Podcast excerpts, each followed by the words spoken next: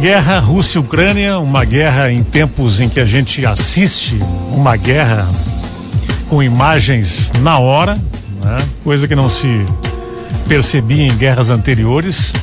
Uma guerra também cibernética que nem bem começou e que pode chegar no nosso quintal. E é sobre esse assunto, a questão da segurança dos nossos sistemas do dia a dia aqui, nosso celular, os bancos, enfim, tudo que isso pode acarretar. Vamos conversar agora com o Gregory Reicher, que é CEO da Razor. Gregory, bom dia. Bom dia, Gerson. Bom dia a todos os ouvintes da Rádio PF. Sempre um, um prazer aqui, estar aqui com vocês. A gente comentava agora antes de entrar no ar que não tem nenhum sistema seguro, infelizmente, né? Somente um computador que está desligado do, do, sistema. Se tiver, existe um risco. Até onde que pode chegar essa guerra cibernética de Rússia e Ucrânia? E isso pode chegar até a gente direta ou indiretamente, Gregory?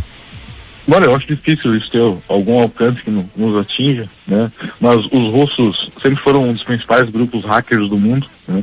A Rússia também sempre foi muito omissa nesse sentido, não, não ir atrás desses hackers, né? Esse tipo de coisa. E o que pode ocorrer, né? Ah, que podem nos atingir, atingir outros países, são um aumento de ataques de ransomware. Né? Ransomware é, é, o ransom em inglês é, é fiança, né? É aquele software que ele criptografa todos os dados do computador e pede uma fiança de resgate por isso. Né? Um, um, exemplo recente é a Americanas, né, que teve esse problema, e também a Magazine Luiza. Então isso no valor pessoal não causa prejuízo tão grande, mas isso num, num hospital, numa rede de varejo, causa prejuízo de bilhões às vezes, né? pedindo resgates milionários.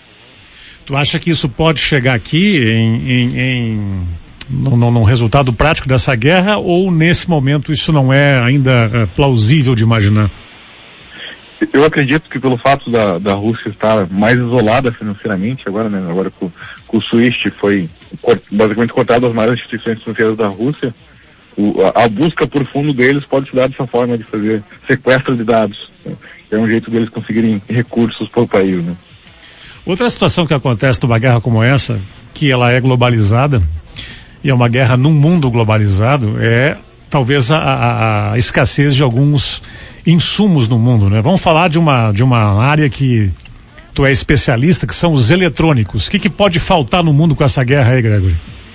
É, apesar dessa invasão estar tá muito distante fisicamente de nós, né? ela pode nos, nos atingir, por causa que a Ucrânia é um dos principais fornecedores de gás neon, é muito utilizado para lasers, né? e ele é muito utilizado num processo chamado litografia. Litografia é o, é o processo que a gente usa hoje para fazer a questão dos semicondutores, ele fazer, transistores muito pequenos. Né? A gente consegue fazer isso em 3 nanômetros, 5 nanômetros. Para ter noção de ser 20 mil vezes menor que um fio de cabelo. Né?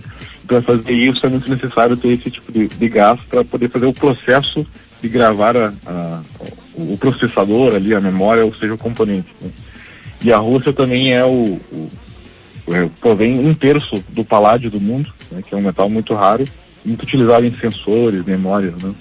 E eles também são um, um muito importante de hexafluorobutadieno, que também é muito utilizado nos processos de litografia.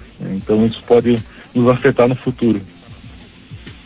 Essa escassez aí de, de, a escassez de itens pode, por consequência, aumentar o preço eletrônico. Tu pode citar algum tipo de eletrônico que pode ter agora a curto prazo o preço majorado?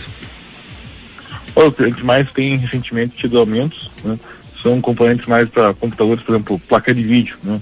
Placa de vídeo a gente teve um salto ali ano passado que chegou a 200%, 250%. Outros componentes como chips de memória que são utilizados em celulares, TVs. Então, muitos componentes serão afetados com isso, né? Sensores também utilizados em muitos uh, dispositivos inteligentes, né? Relógios, esse tipo de coisa. Então, tem muitas pequenas coisas que podem ter aumentos nesse momento devido a, a essa escassez. Gregory, tu falaste há um tempo atrás aqui daquela guerra com, com, com os drones, né? Lembra? Que isso poderia acontecer em algum conflito futuro no mundo. Se viu alguma coisa disso nessa guerra ou ainda não? Sim, não, não naquele nível que a gente menciona do, do enxame de drones, né? Uhum. Que é uma tecnologia muito avançada pela China, outros países, mas aparentemente a Rússia não, não disponibiliza, não, não utilizou contra a Ucrânia ainda. Mas a, Ucrânia tem conseguido se defender muito bem da, da Rússia utilizando drones relativamente baratos fabricados na Turquia. Né? Até ontem mesmo saiu um vídeo da, da Ucrânia utilizando drones comerciais, né, esses drones que o pessoal mesmo utiliza para fazer filmagens para poder fazer ataques de artilharia, né? Porque pode, pode parecer meio, meio besta, né, mas uma ferramenta tão barata que custa 4, 5 mil reais, né, permite tu poder ter uma visão aérea um campo de batalha. Né? Então isso dá uma vantagem inacreditável pra, numa guerra. Né? E, e, é um custo que, imaginando um custo de um drone militar que custa 50 milhões de dólares, 100 milhões de dólares, né, é quase de graça. Né? Então, muito da tecnologia tem mudado o, o campo de guerra nesse momento. Né? A gente está vendo muito disso ao vivo agora. Então a Ucrânia estaria usando, não daquele jeito que tu falaste, mas estaria usando o drone aí na estratégia da guerra, é isso, né? Sim, até o, se não me engano, é o Bayraktar, né, que é o nome do, do drone turco, que ele é uma versão muito barata, ele é muito pequeno, né? Mas ele consegue carregar mísseis e tem feito um, um grande estrago ali na, nas forças russas. Né? Gregory, uma boa semana para ti aí. Certamente daqui a 15 dias nós vamos ter mais assuntos ligados a essa guerra, porque ela é globalizada e afeta todos os mercados. Um abraço grande aí, obrigado pela conversa aí, tá bom? Um abração, sigamos a Gerson. Tchau, tchau. Valeu, até mais.